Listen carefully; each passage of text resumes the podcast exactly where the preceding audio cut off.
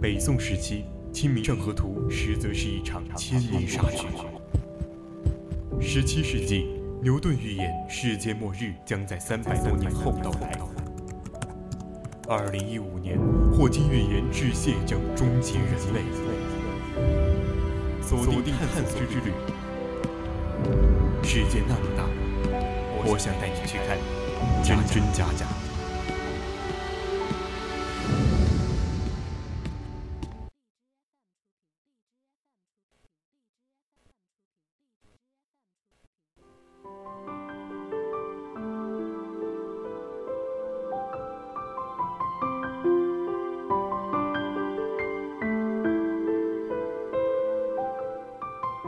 青春调频与您共享，亲爱的听众朋友们，大家晚上好，我是播音郭冬梅，欢迎您继续收听 VOC 广播电台为您直播的《百科探秘之探索之旅》。今天我们探索之旅给大家讲述的是西北风将成为人类生存的又一大资源。那在我们收听之前呢，千万不要忘了加入我们的 QQ 听友四群二七五。幺三幺二九八，或者到荔枝上与我们互动，以及可以在微博上 @VOC 广播电台关注我们，我们会时刻关注您的消息。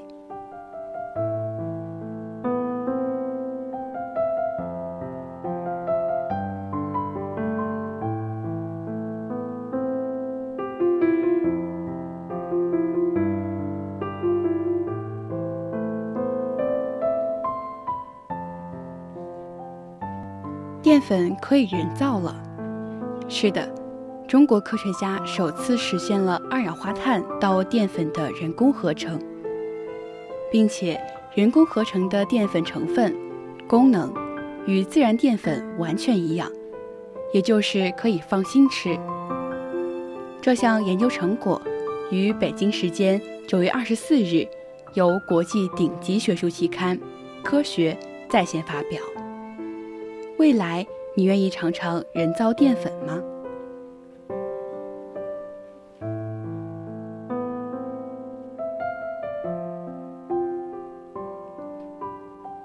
目前，这项研究还处于实验室阶段，离实际中国科学家首次实现了二氧化碳到淀粉的人工合成，并且人工合成淀粉的成分、功能。与自然淀粉完完全一样，人工合成淀粉比自然淀粉的生产速度快得多。这项科研突破如果能实际应用于生产，全球的粮食危机有望得到极大缓解。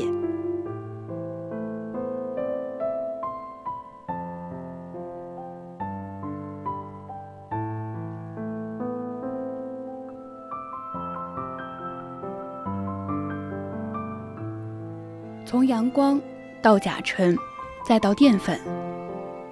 淀粉是食物中最主要的碳水化合物成分，占全球热量摄入的百分之八十以上，是最重要的食物原料。同时，它也是重要的工业原料，比如在建筑材料中做保水剂、增稠剂和粘结剂等。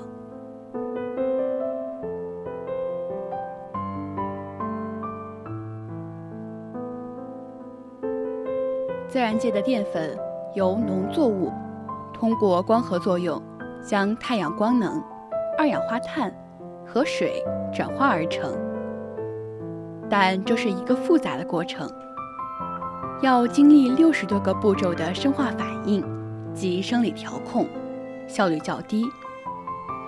那么，听起来充满科幻感的、不依赖植物光合作用的高效合成淀粉。究竟是怎么做到的呢？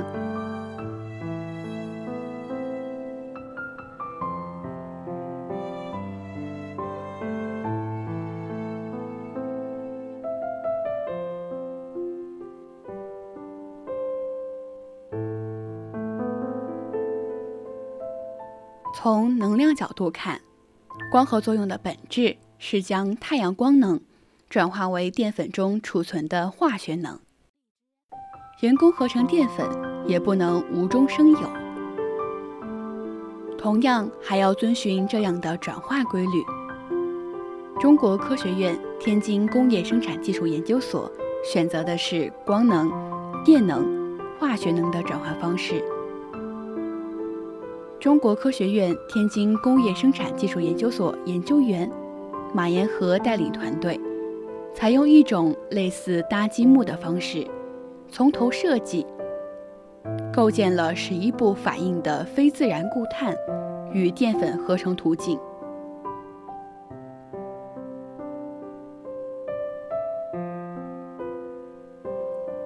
在实验室中，首次实现了从二氧化碳到淀粉分子的全合成。核磁共振等检测发现，人工合成淀粉分子与天然淀粉分子的结构组成一致。实验室初步检测显示，人工合成淀粉的效率约为传统农业生产淀粉的八点五倍。在充足能量供给的条件下。按照目前技术参数，理论上一立方米大小的生物反应器年产淀粉量，相当于我国五亩玉米地的年产淀粉量。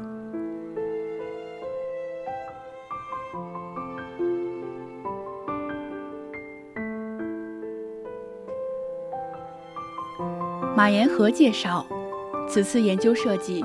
组装出一种自然界不存在的合成代谢途径，并使其工作效率大幅度高于自然生物过程，跨越了自然途经数亿年的进化。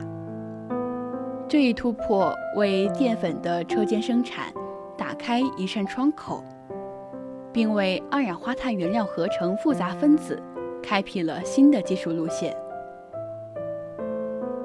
对于此次成果，德国科学院院士麦弗雷德·雷兹、美国工程院院士严斯·尼尔森等国际知名专家均给予高度评价，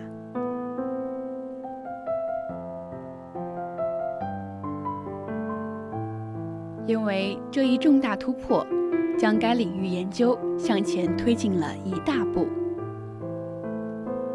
中科院副院长。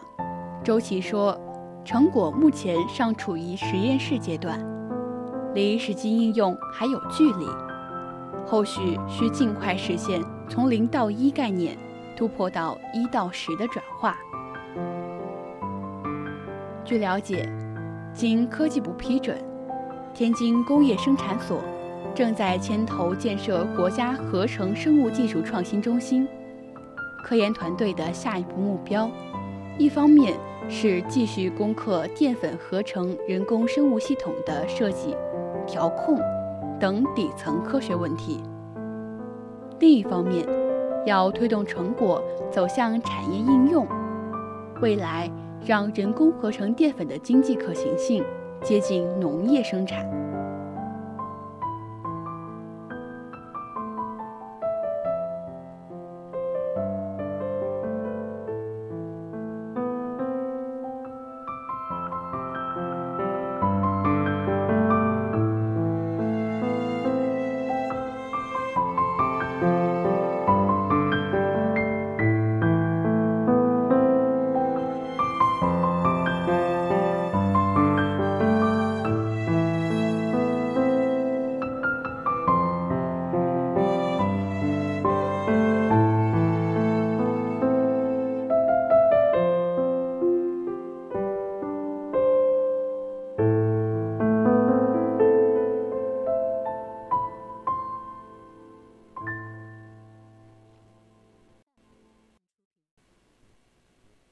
介绍，这一人工途径的淀粉合成速率是玉米淀粉合成速率的八点五倍，向设计自然的实现迈进了一大步，为创建新功能的生物系统提供了新的科学基础，也为为未来从二氧化碳合成淀粉开辟了崭新道路。使未来淀粉的工业化生产、生物制造成为可能。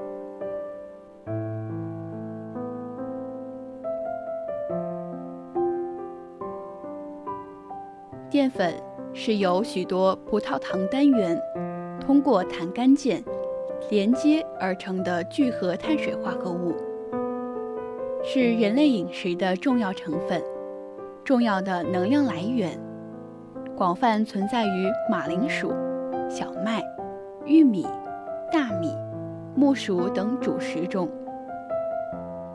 它也是一种被广泛应用的工业原料，被用于造纸、服装、塑料等领域。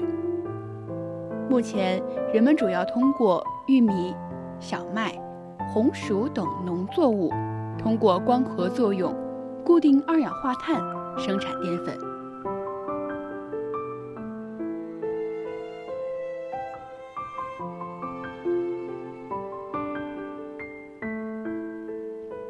在植物体内，这个过程涉及大约六十步生化反应，复杂的生理调节。总论上，总体能量转换效率在百分之二左右。为克服粮食危机、耕地面积减少和气候变化等人类面临的重大挑战，我们需要制定可持续供给淀粉和使用二氧化碳的战略。设计除植物光合作用之外的新途径，将二氧化碳转化为淀粉。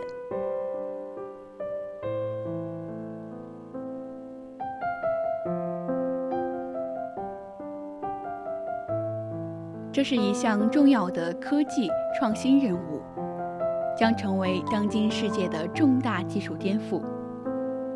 这也意味着我们所需要的淀粉。今后可以将二氧化碳作为原料，通过类似酿造啤酒的过程，在生产车间中制造出来。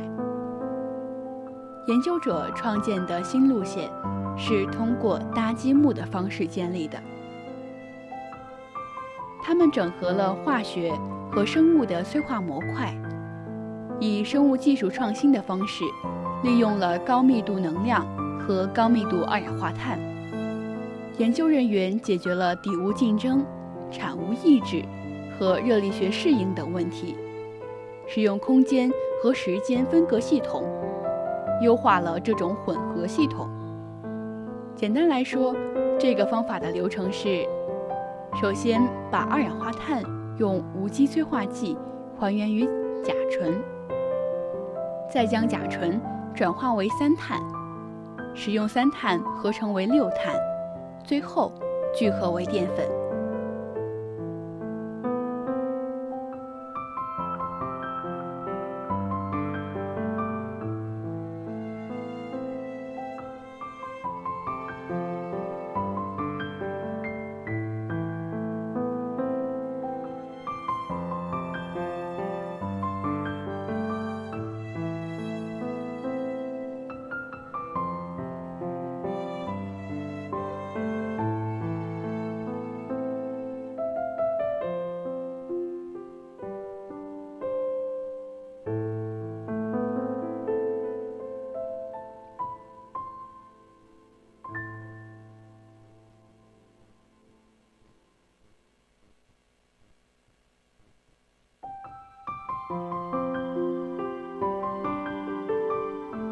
研究所副所长王清红表示：“首先，光伏发电将光能转变为电能，通过光伏电水解产生氢气，然后通过催化剂利用氢气将二氧化碳还原为甲醇，将电能转化为甲醇中储存的化学能。这个过程的能量转化效率。”超过百分之十，远超光合作用的能量利用效率。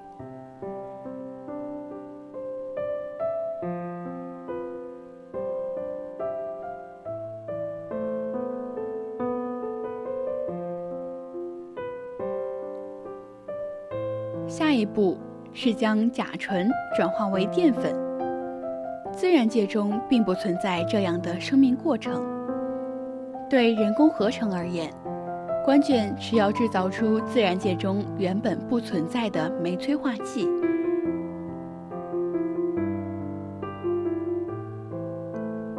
科研人员挖造了和改造了来自动物、植物、微生物等三十一个不同物种的六十二种生物酶催化剂，最终优中选优，选了十种酶，逐步将甲醇转化为淀粉。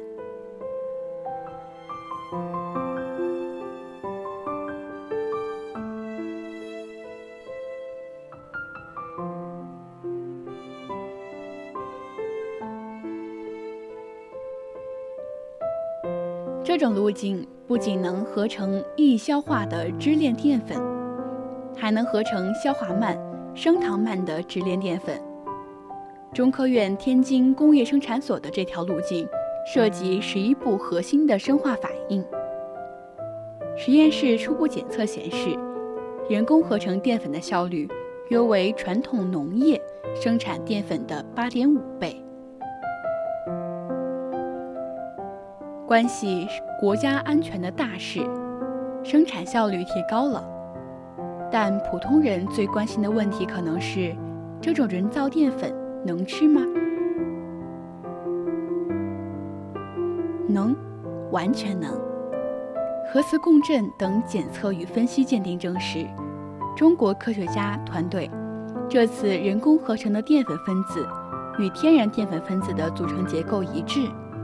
无论是成分还是理化性质，都和自然生产的淀粉一模一样。也就是说，平时你摄入的那些碳水，换成人造的之后，效果不会发生变化。但至于口感如何，目前还没有报道。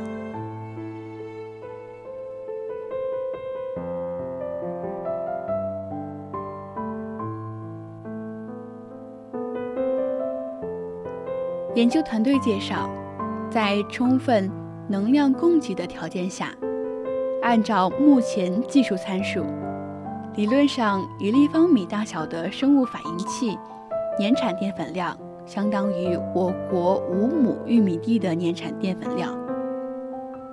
这意味着，将来淀粉的生产长很有可能从田间地头变成工业车间。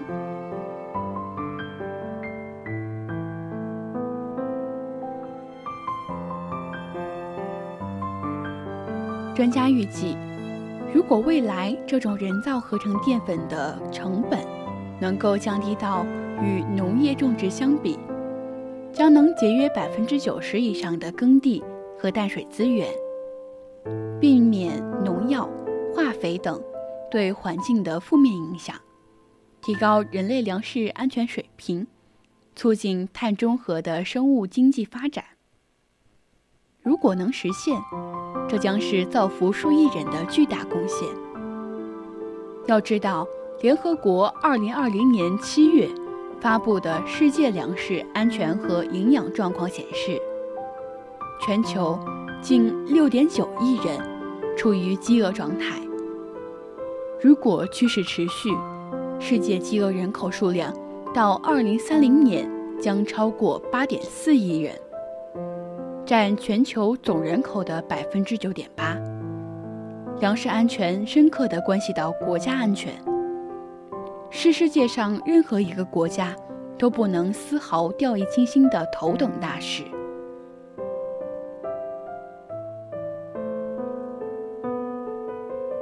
因此，多国科学家一直在探索人工合成淀粉，但之前未取得实质性重要突破。中科院天津工业生产所从2015年开始聚焦该领域的研究，至今获得突破后，德国科学院院士曼弗雷德·雷兹、美国工程院院士严斯·尼尔森等国际知名专家都给出了一致赞誉，认为这一重大突破将该领域研究向前推了一大步。不仅对未来农业生产，特别是粮食生产具有革命性影响，而且对全球生物制造产业发展也有里程碑意义。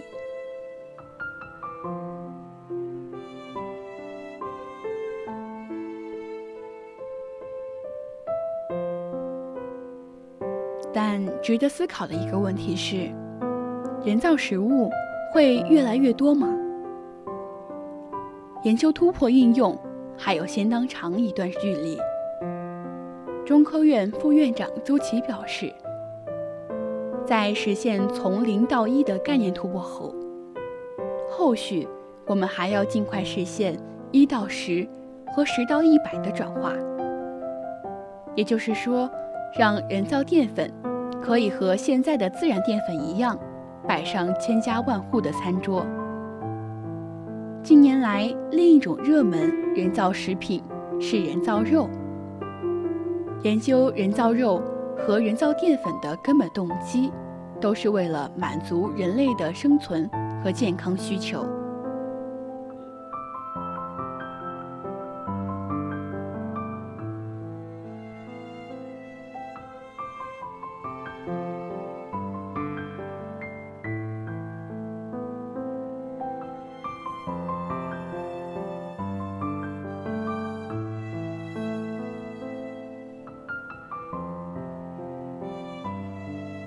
近年来，另一种热门人造食品是人造肉。人造肉通常分为两种，一种是用植物蛋白取代动物蛋白，并且在口感上也尽量靠近动物肉。这其实并不完全新鲜，我们平时吃的素鸡、素牛肉等豆食食品。其实早就开始这么做了，技术也非常成熟。只是近两年，植物肉饼跑进了快餐店的汉堡包里，制造出了新的话题。生产植物自然比生产动物的效率更高，耗能更少，而且能避免动物饲养中激素的使用，动物免疫的影响。不过，目前这种人造肉的成本还比较高，也做不到完美的复制动物肉类的口感。另一种人造肉看起来更为正宗，它是用动物身上的干细胞培养而成。二零一三年，荷兰的马克·波斯特教授在实验室人造出了牛肉，他把从牛身上提取的干细胞。浸泡在营养液中，培养出一根根小肉条，然后再组合成可供食用的肉饼。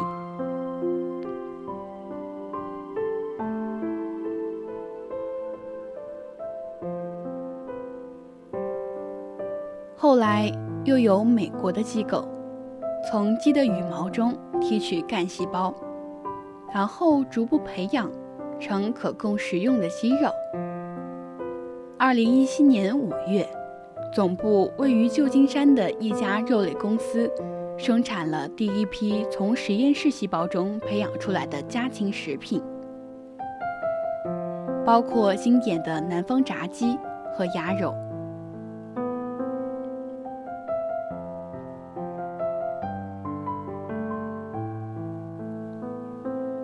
二零一九年二月，麻省理工科技评论。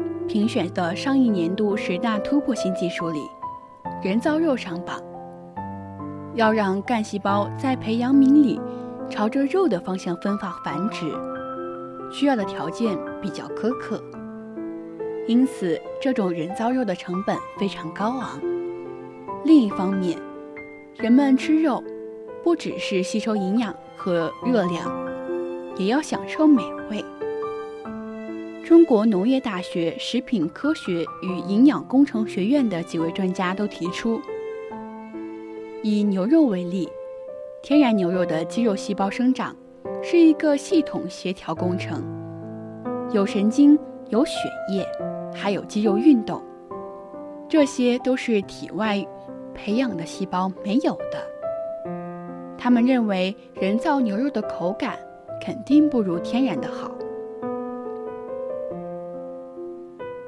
但这些都是现状，谁知道科学技术的进步会在什么时候就让人造肉的这些趋势消失了呢？到时如果不刻意标注出来，你或许无法区分口中咀嚼的肉，到底是来自食物，还是来自屠宰场。把眼光放得更长远一点，当人类迈入需要长期在太空航行的时代，人造肉的快速生产、节约空间，就成了巨大的优点。所以，下一个新的人造食物会是什么呢？你愿意吃吗？